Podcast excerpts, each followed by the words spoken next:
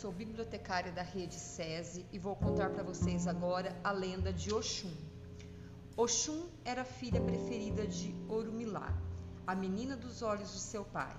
Quando a menina nasceu, seu pai lhe deu as águas doces e cachoeiras para governar. Lhe deu a bênção sobre as mulheres, a fertilidade, o cuidado sobre o feto. Oxum cresceu bela, meiga e mimada. Tinha o coração doce, mas cheia de vontades. Quando estava na idade de se casar, os pretendentes logo apareceram às portas de Orumalá. O primeiro foi Oxóssi, o caçador. Ele trouxe lindas peles, animais em abundância.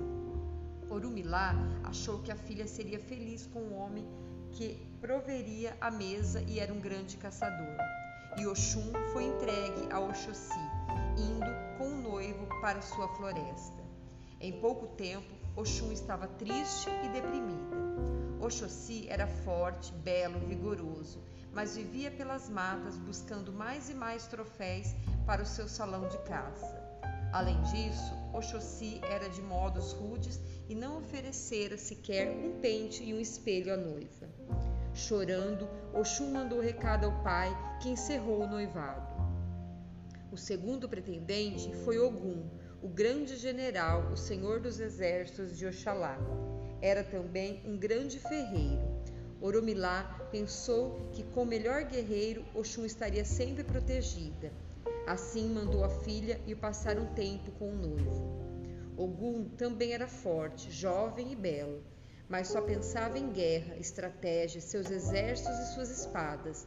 Era grosseiro e ríspido com Oxum e reclamava de sua vaidade que considerava um desperdício de tempo. Oxum chorou mais uma vez e o pai a trouxe de volta. Os pretendentes continuavam a chegar, mas Oxum recusava todos com medo de sofrer novamente.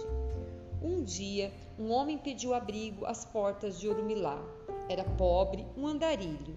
Orumilá iria dispensá-lo, porém Oxum compadeceu-se do peregrino e pediu ao pai que o recebesse. O homem banhou-se e ganhou roupas limpas. Comeu, bebeu descansou. Em agradecimento, fez uma trova que dedicou a Oxum. Quando a princesa ouviu, ficou encantada e mandou chamar o andarilho. O homem lhe recitou mais versos, contou-lhe histórias, até penteava os cabelos de Oxum enquanto lhe cantava trovas. Um dia o peregrino precisou ir embora. Oxum chorou, implorou ao pai que impedisse a partida do homem. Contudo, Orumilá não podia prendê-lo, sendo que nada de mal fizera. Oxum chorou muitas noites, olhando a lua, sentindo falta do humilde trovador. Urumilá, querendo ver a filha esposada, cansou-se do choro de Oxum e mandou reunir os melhores partidos para que a filha escolhesse o marido.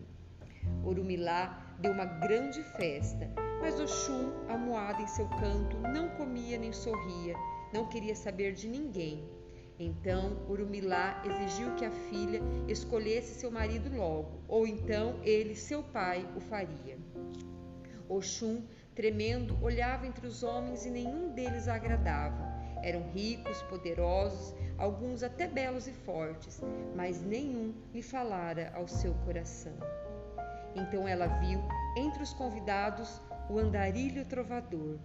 Oxum correu até o homem, levou-o até o pé do trono de Urumilá e pediu que cantasse. O andarilho cantou, declamou lindos poemas, todas para Oxum. A princesa, em lágrimas, disse ao pai que ele era o marido que ela desejava. Orumilá, os convidados e toda a corte riram. Onde já se vira a filha do rei casar com o mendigo? Oxum insistia, defendendo o peregrino contra o desdém dos demais. Então um grande trovão soou e o peregrino foi atingido por um raio.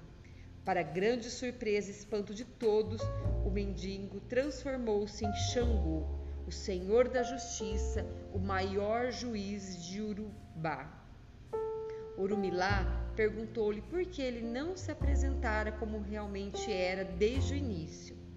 Xangô explicou que não queria apenas o corpo nem o dote de Oxum, Queria uma mulher que fosse justa como ele. Por isso, disfarçou-se de andarilho, preferindo conquistar o coração da mulher pela arte e sensibilidade. Ele agora tinha certeza de que Oxum era sua rainha verdadeira, pois ela o amava por suas qualidades e não por sua realeza ou dotes físicos. Orumilá, abatido pela sabedoria de Xangô, deu-lhe a mão de sua filha.